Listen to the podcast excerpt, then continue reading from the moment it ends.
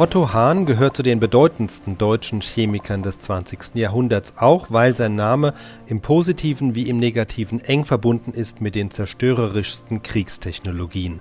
Im Ersten Weltkrieg arbeitete Hahn an der Entwicklung von Giftgas mit, das dann ja auch tatsächlich eingesetzt wurde. Zwischen den Kriegen setzte er seine wissenschaftliche Karriere fort und erbrachte den Nachweis für die Kernspaltung. Dafür bekam er im letzten Kriegsjahr 1945 den Nobelpreis. Den konnte er allerdings nicht entgegennehmen, da die Briten ihn und andere hochrangige deutsche Wissenschaftler in Kriegsgefangenschaft nahmen. Dort erfuhr er auch von den Atombombenabwürfen auf Hiroshima und Nagasaki im August 1945. Sie machten ihn zu einem der schärfsten Kritiker der Atomwaffen. Auch darauf geht er am Ende des folgenden Vortrags ein. Die Aufnahme stammt vom April 1963, fünf Jahre vor seinem Tod. Erinnerungen eines Radiochemikers. Unter diesem Titel, meine Damen und Herren, bringen wir Ihnen heute die wesentlichen Ausschnitte eines Vortrages, den Nobelpreisträger Prof. Dr. Otto Hahn auf dem letzten Deutschen Apothekertag in Karlsruhe gehalten hat. Als ich vor mehr als 65 Jahren nach Marburg ging, um dort Chemie zu studieren,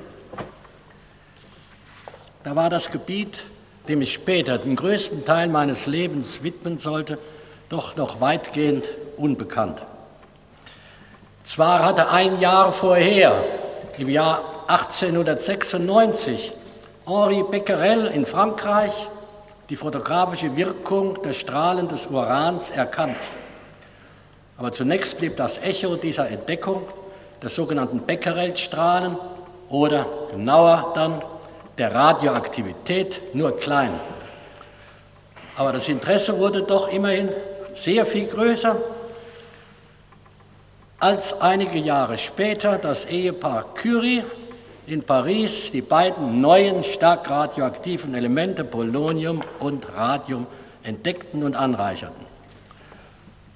Und doch blieb das nun einsetzende Studium dieser neuen rätselhaften Erscheinungen zunächst noch einem relativ kleinen Kreis von Physikern und Chemikern vorbehalten und auf dem Studiengang eines normalen Chemikers hatten die neuen Erscheinungen keinerlei Einfluss.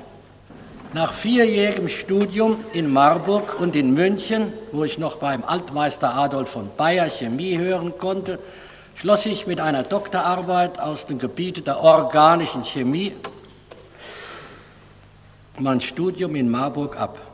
Und da ich beabsichtigte, Chemiker in einer der chemischen Fabriken in der Nähe von Frankfurt am Main zu werden, war auch der weitere Entwicklungsgang eigentlich der übliche. Nach meiner Militärzeit war ich zwei Jahre Assistent bei meinem Chef, beim Geheimrat Zinke, und nach dieser Zeit konnte man annehmen und hoffen, in der Industrie einen Platz zu bekommen. Unter der Voraussetzung, mir noch einige Sprachkenntnisse, möglichst etwas Englisch zuzulegen, um eventuell mal später ins Ausland gehen zu können für die Fabrik. Und so ging ich mit meiner Empfehlung meines Marburger Chefs nach London zu Sir William Ramsay, dem Mitentdecker des Argons und dem Entdecker der sogenannten Edelgase Helium, Krypton, Xenon und so weiter. Ramsay interessierte sich damals für das neue Gebiet der Radioaktivität. Er hatte in Gemeinschaft mit Frederick Soddy den experimentellen Nachweis der Umwandlung des Radiums in Helium erbracht. Ramsey fragte mich, als ich zu ihm kam, ob ich über Radium arbeiten wolle. Und als ich ihm antwortete, dass ich eigentlich außer dem Namen von Radium gar nichts wüsste, da meinte er, das ist die richtige Voraussetzung, dann haben Sie keine falschen Vorbehalte und so weiter und gehen unbefangen an die Sache heran. Und er gab mir eine Schale mit einem, wie er sagte, radiumhaltigen Barium und daraus sollte ich nun das Radium rein herstellen, etwa 10 Milligramm und eine Atomgewichtsbestimmung damit machen und die von der Frau Curie vorläufig gemachte nachprüfen. Es kam aber weder zur Herstellung des reinen Radiums, noch weniger zur Wiederholung der von Madame Curie bereits gemachten Atomgewichtsbestimmung. Ich fand nämlich außer dem erwarteten Radium eine unbekannte radioaktive Substanz.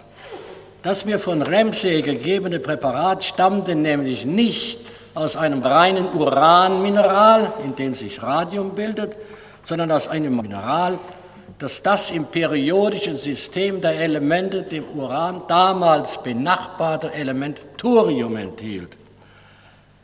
Und da fand ich also zwangsläufig ein Umwandlungsprodukt des Thoriums und ich nannte dieses damals als neues Element, immer noch bezeichnete Substanz, Radiothorium. Diese Entdeckung eines neuen Radioelements, damals nannte man das so, heute würde man das aktive Atomart nennen, Isotope Atomart, war also, ich muss das hier gestehen, eine reine Zufallsentdeckung. Ich konnte wirklich nichts dafür. Aber Ramsey stand damals den Arbeiten doch ziemlich fern und er freute sich auch über das neue Element. Und als mein Aufenthalt in London im Sommer zu Ende ging, riet mir Ramsey, nicht zur Industrie zu gehen, sondern bei der Radiumforschung zu bleiben. Er schrieb einen Brief an seinen deutschen Freund Emil Fischer in Berlin Sie kennen den Namen des berühmten Erforschers der Zuckerarten, Nobelpreisträgers, eines der allerersten. Und er fragte Emil Fischer, ob er mir vielleicht in seinem Labor einen Platz geben könne.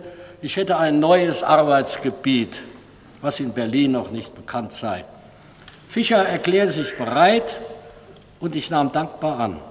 Da ich aber wusste, wie wenig ich wirklich von Radioaktivität verstand, schrieb ich dem damals schon bekannten, ausgezeichneten Radium- und Kernphysiker Professor Ernest Rutherford nach Montreal in Kanada, ob ich ein halbes Jahr bei ihm arbeiten könnte.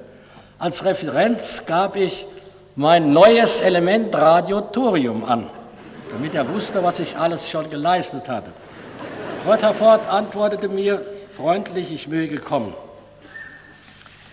In Montreal ließ sich dann Rutherford etwas über das neue Element Radiothorium erzählen. Offenbar war er doch etwas skeptisch. Ich konnte ihn aber doch überzeugen, dass ich tatsächlich etwas gefunden hatte, aber später gestand er mir, dass er mir anfangs mein neues Element absolut nicht geglaubt habe. Der sehr gute Radiochemiker und Freund von Rutherford, Professor Dr. Boltwood, ein Freund von ihm, hatte nämlich Rutherford einen Brief geschrieben des Inhalts The new element of Dr. Hahn seems to be a mixture of thorium X and stupidity.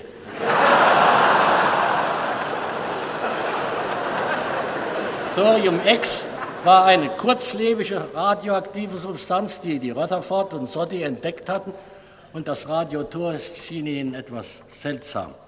Bald aber entwickelte sich doch mit Rutherford sowohl wie mit Professor Boltwood ein sehr freundliches Verhältnis. Ich konnte mich sogar noch in Montreal über den anfänglichen Zweifel über das Radiothorium rächen, indem ich dort im Rutherfordschen Institut eine Substanz fand, die dort übersehen worden waren. Ich nannte sie Radioactinium. Das war schon kein reiner Zufall, aber noch so ein halber Zufall. Eines Tages kam ein Abgesandter, ein Fotograf der englischen Zeitschrift Nature. Viele von Ihnen werden wissen, dass das eine sehr angesehene englische Wochenschrift ist. Kam nach Montreal, um den prominenten Radiumforscher den Nature zu fotografieren. Die Aufnahme geschah im Kellerraum des Laboratoriums, wo Rutherford seine Versuche machten. Aber als die erste Aufnahme gemacht worden war. Neben dem Rutherford war seine Alpha-Strahlenapparatur aufgebaut. Da zeigte sich der Fotograf von dem Bild nicht sehr begeistert. Die äußere Aufmachung war für das vornehme englische Bläserpublikum nicht elegant genug. Nicht einmal ein paar Manschetten guckten aus den Ärmeln des Herrn Rutherford heraus. Und so musste ich ihm meine Manschetten, die Gott sei Dank damals noch lose waren, musste ich dem leihen. Und dann wurde die zweite Aufnahme gemacht. Der Fotograf war immer noch nicht ganz glücklich darüber. In der dritten kamen die Manschetten aber in ihrer ganzen Schönheit zur Geltung. Und so hatte ich im Jahre 1906 die Ehre und die Freude, meine Röllchen in der Nature veröffentlicht zu sehen.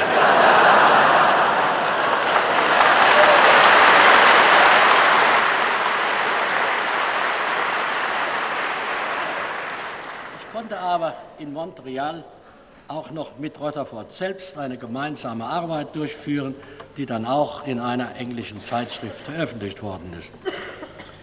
Nach dem Abschied von Montreal ging ich im Sommer 1906 nach Berlin zu Emil Fischer.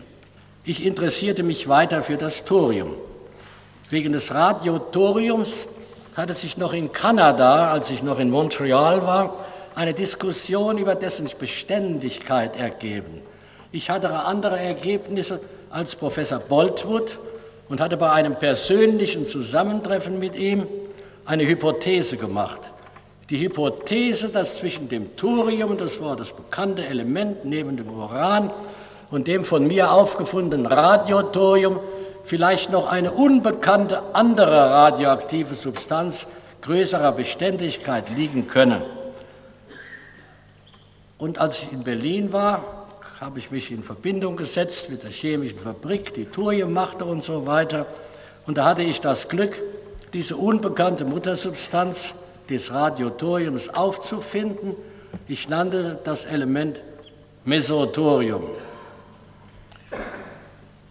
Wenn ich hier einen kleinen Scherz einfügen darf, dann erinnere ich mich daran, dass ich im Weltkrieg mal bei meinem Major war und wir hatten eine Einladung bei einem entweder Brigadegeneral oder etwas ziemlich hohem und der Major, der stellte mich dem Brigadekommandeur vor und sagte, das ist ein Chemiker, Professor Hahn, der hat das Mesothorium entdeckt. Woraufhin der Brigadekommandeur sagte, ich denke, Sie sagen, der ist ein Chemiker. Was hat denn der mit vorsintflutlichen Tieren zu tun?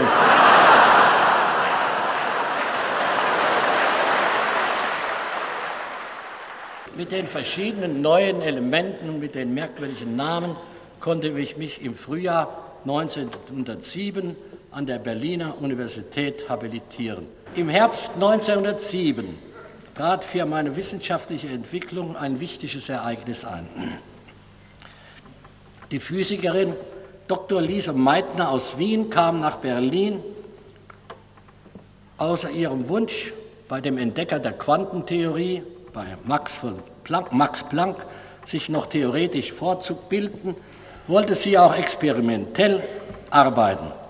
Und da sie in Wien schon über Radioaktivität gearbeitet hatte, kam sie zu mir nach Berlin zu gemeinschaftlicher Arbeit. Aber aus einem vorübergehend gedachten Besuch in Berlin wurde eine dauernde Freundschaft.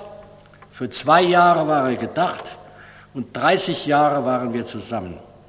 Bis 1938 durch das Hitlerregime diese gemeinschaftliche Arbeit ein Ende fand.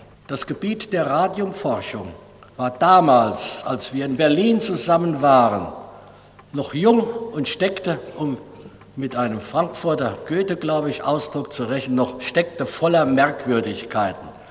Es kam das Rutherford-Bursche Atommodell, nachdem wir wissen, dass die Atome nicht einheitliche Körper sind, sondern komplex aus einem Atomkern und einer Elektronenhülle bestehen. Es kam die Entdeckung der Isotopie, aus der man dann sah, dass die vielen, die mehreren neuen Elemente, von der ich damals angegeben hatte, in Wirklichkeit eigentlich Isotope anderer Elemente sind. Das Radiotor ist ein Isotop vom Thorium und so weiter. Aber es war ein neues Bild von den Atomen. Und trotz dieser schnellen Fortschritte war die Radioaktivität von den Chemikern vor dem Ersten Weltkrieg noch eine Art Sondergebiet der Forschung. Ich selbst war in den Augen der Chemiker ein Physiker und in denen der Physiker ein Chemiker. Am 23. Oktober 1912 fand die feierliche Eröffnung des Kaiser Wilhelm Instituts für Chemie in Anwesenheit des Kaisers statt. Dem Kaiser sollte einiges gezeigt werden. Vorher hatte es allerdings noch eine kleine Schwierigkeit gegeben. Am Tage vor der Eröffnung des Instituts kam ein Flügeladjutant seiner Majestät zu einer Art Generalprobe. Als ich dem hohen Offizier in das verdunkelte Zimmer führen wollte, um ihm die radioaktiven Präparate zu zeigen, erklärte der Flügeladjutant, ausgeschlossen, wir können Majestät nicht in ein volles dunkles Zimmer bringen. Es gab eine längere Diskussion mit dem Adjutanten und dem zu Hilfe herbeigeeilten Emil Fischer. Und das Ergebnis war ein kleines rotes Lämpchen. Und als dann am nächsten Tag der Kaiser kam, hatte er nicht die geringste Hemmung, auch in das nur mit einem roten Lämpchen sehr dunkle Zimmer einzutreten. Und alles lief programmmäßig ab. Mit dem Übergang in das neue Institut in Dahlem kam ich nun in nähere Verbindung mit den leitenden Herren des Instituts für Chemie, dem Geheimrat Beckmann, der lange Ordinarius in Leipzig gewesen war, und vor allem mit Richard Wildstätter, der den Nobelpreis für seine grundlegenden Arbeiten über die Pflanzenfarbstoffe und fürs Chlorophyll bekommen hat. Der Direktor des Nachbarinstituts war Fritz Haber, ich habe ihn schon genannt, später mit dem Nobelpreis ausgezeichnet für das Haber-Bosch-Verfahren zur Synthese des Ammoniaks aus den Elementen Ältere unter Ihnen wissen, dass dadurch während des Ersten Weltkriegs durch die Synthesen des Ammoniaks man vom Verhungern der Bevölkerung bewahrt wurde. Mehr persönlich als wissenschaftlich hatte ich auch das Glück, Professor Planck, dem späteren Präsidenten der Kaiser-Wilhelm-Gesellschaft, näher zu treten. Planck war ebenso wie Albert Einstein sehr musikalisch. Und vor dem Ersten Weltkrieg hat er einen kleinen Gesangschor gegründet, dessen Leiter er war. Und diesem Chor habe auch ich angehört. Unter seiner Leitung sangen wir vierstimmige Lieder, Liebesliebe von Brahms und sogar einmal die Jahreszeiten von Haydn, wobei ich überzeugt bin, dass die Freude von uns an dem Singen sehr viel größer war als die Freude der Zuhörer.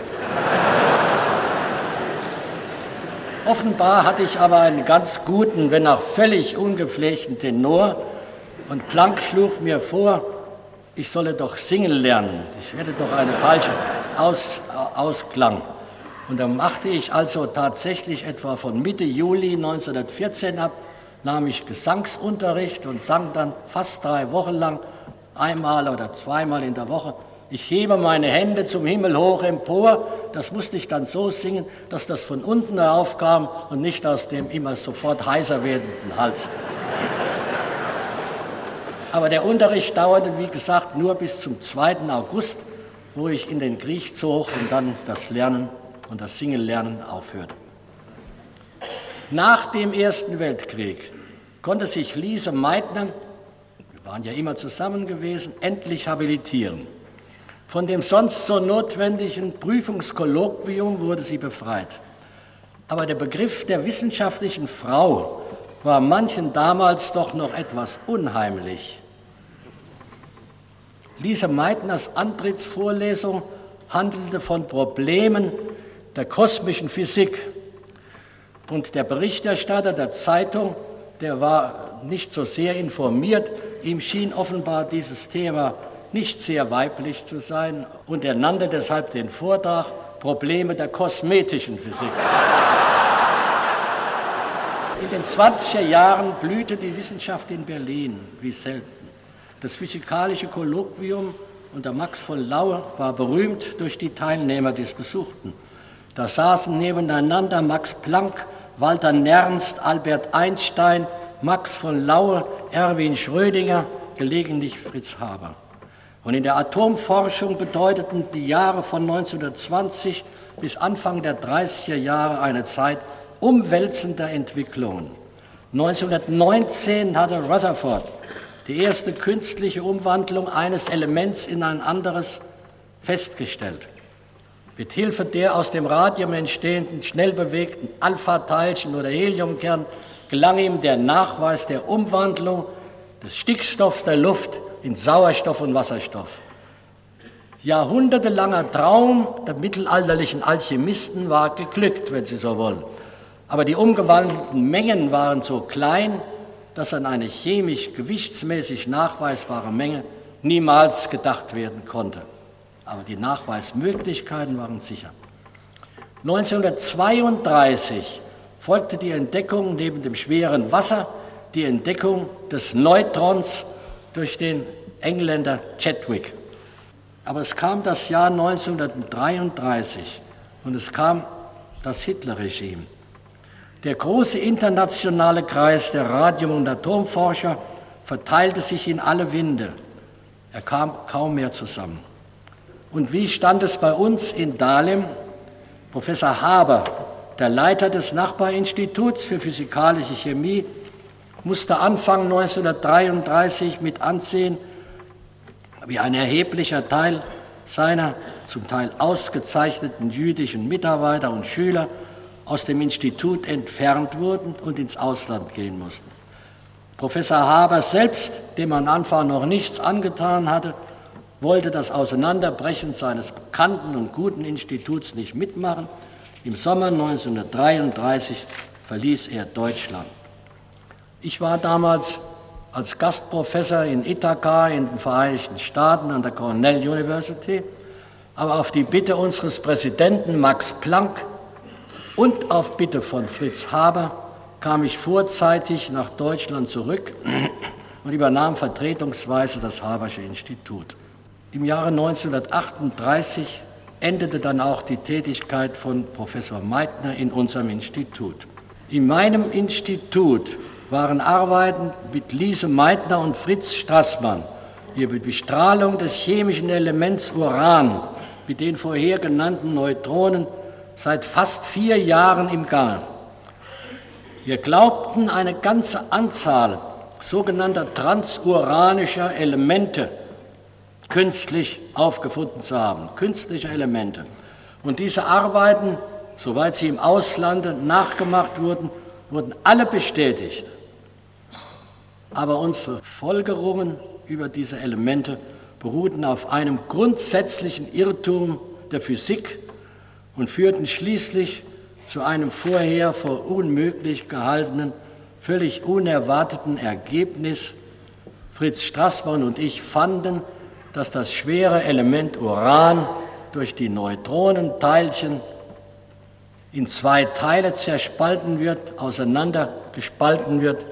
Und dies war eine experimentelle Erkenntnis, zu der wir eigentlich gegen unsere eigene Überzeugung gezwungen wurden, nur durch viel wiederholte Kontrollversuchen und so weiter konnten wir uns schließlich nicht mehr helfen, mussten sagen, als Chemiker müssen wir sagen, dass das passiert ist. Die Arbeit erregte im Ausland erhebliches Aufsehen, aber es ist hier nicht der Ort, ausführlicher über die weitere Entwicklung dieser Arbeit zu berichten. Sie führte zur Nutzbarmachung der Energie der Atomkerne, sie führte aber auch zur Herstellung der Atombomben die 1945 die japanischen Städte Hiroshima und Nagasaki zerstört haben. Mein Kollege Strassmann und ich, unterstützt von einigen weiteren Mitarbeitern, beteiligten uns natürlich nicht an solchen Arbeiten, auch nicht an den von den Physikern vorangetriebenen Arbeiten zur Errichtung eines Atomreaktors. Als Chemiker untersuchten wir die vielen Atomprozesse, die mit der Zerspaltung des Urans einhergehen aber ich kann Ihnen hier natürlich nichts weiter darüber mitteilen. Im Februar und März 1944 wurde unser Institut in Dahlem, das Kaiser Wilhelm Institut für Chemie, durch Fliegerbomben weitgehend zerstört. Wir setzten unsere Arbeiten in Württemberg, in Teilfingen, die Arbeiten fort, soweit es möglich war, in einigen Spinnstofffabriken. Aber am 25. April 1945 kam dann eine kleine amerikanische und englische Abteilung von einem Panzer begleitet nach Teilfingen, besetzte mein Institut und holte mich ab. Das Gleiche geschah in der Nachbarschaft im Kaiser Wilhelm Institut für Physik, in der Nachbarschaft in Hechingen, wo das Institut von Heisenberg hin verlagert worden war. Aus diesem Institut von Hechingen wurden die Herren von Laue, Heisenberg, von Weizsäcker und einige jüngere Kollegen ebenfalls abgeholt. Unsere kleine Gruppe von Wissenschaftlern, zu denen dann noch Professor Gerlach, den Sie von München her kennen, hinzugekommen war, kam zunächst nach Frankreich und Belgien und dann nach England. In England erfuhr ich von der Erteilung des Nobelpreises. Aber ich konnte als Gefangener seiner britischen Majestät nichts machen, auch nicht nach Stockholm schreiben und mich bedanken, geschweige denn zur Entgegennahme des Preises nach Stockholm fahren. Und so war die etwas merkwürdige Situation im Dezember 1945 bei der großen Feier im Schloss, bei dem König und so weiter, dass die Schweden erklären mussten, ich hätte den Nobelpreis, aber ich wäre nicht auffindbar. Keiner wusste, wo ich bin. Nach acht Monaten Gefangenschaft kamen wir wieder frei. Von Lau, Heisenberg, Weizsäcker und ich und jüngere Kollegen wurden nach Göttingen gebracht. Und inzwischen hatte ich ein Schreiben unseres Ehrenpräsidenten Max Planck bekommen, dass er und die Direktoren der Institute mich zum Präsidenten der Kaiser Wilhelm Gesellschaft gewählt hätten. Mit etwas Bedenken nahm ich die Berufung an. Wenn ich also als noch einziges lebendes wissenschaftliches Mitglied an den Entwicklungsgang meinen eigenen zurückdenke und ihn überblicke, dann muss ich sagen, dass ich bei vielen Gelegenheiten vom Glück begünstigt worden bin. Ich hatte das Glück, als junger Mann ins Ausland zu kommen und dabei die Möglichkeit zu haben, dem Arbeitsgebiet näher zu treten, das damals noch neu war und wo es wirklich nicht schwer war, Entdeckungen zu machen. Nach der Entdeckung der Zerspaltung des Urans kam die daraus folgende Möglichkeit der Nutzbarmachung der Energie der Atomkerne. Der Ersatz von Kohle, Erdöl durch Atomkraft wird möglich. Und heute können wir künstlich radioaktive Atome in praktisch beliebig großer Intensität, viel stärker als Radium und so weiter, fast aller chemischen Elemente herstellen. Die Medizin, die Biochemie, Physik und Technik machen in täglich zunehmendem Ausmaß Gebrauch von den Möglichkeiten, die ihnen die künstlichen Elemente bieten. Ich selbst bin an diesen Sachen seit langem gar nicht beteiligt mehr. Aber der Januskopf hat zwei Seiten. Zur friedlichen Anwendung mit den schönen Möglichkeiten kamen ja die Bomben in Hiroshima und Nagasaki. Als ich im englischen Gewahrsam 1945 von dem uns bewaffneten Offizier, einem Major, zunächst persönlich und vertraulich die Mitteilung von dem Abwurf der Bombe in Hiroshima erfuhr, war ich erschrocken und sehr bestürzt. Die Generale hatten gegenüber den warnenden Stimmen prominenter Physiker gesiegt. Prominente Physiker in Amerika, die ursprünglich sich an der Entwicklung der Sachen beteiligt hatten, wie mein alter Freund James Frank, hatten in dem sogenannten Frank Report vor dem Abwurf der Bombe eine Warnung ausgesprochen, dass man das nicht machen sollte auf viel belebte Städte. Aber die Offiziere hatten damals gesiegt. Die Amerikaner glaubten, mit dem Alleinbesitz der Bombe zukünftige Kriege verhindern zu können. Aber zu der normalen Bombe kam die Wasserstoffbombe und zu dem erhofften Alleinbesitz der Amerikaner kamen die Russen und kamen auch noch die Engländer mit eigenen Bomben. Ich habe immer wieder die Hoffnung ausgesprochen, dass es nun dabei bleiben möge und nicht noch andere Länder ihren Ehrgeiz auf den Besitz von Bomben konzentrieren möchten.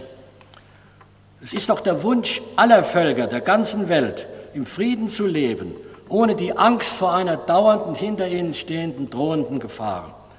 Und so möchte ich wiederum die Hoffnung ausdrücken, dass die friedliche Anwendung der Atomenergie mit den ungeheuren Möglichkeiten zur Verbesserung des Lebensstandards und zur Verschönerung der Menschheit dass die den Sieg davontragen möge über die tödliche Gefahr von Atom- und Wasserstoffbomben.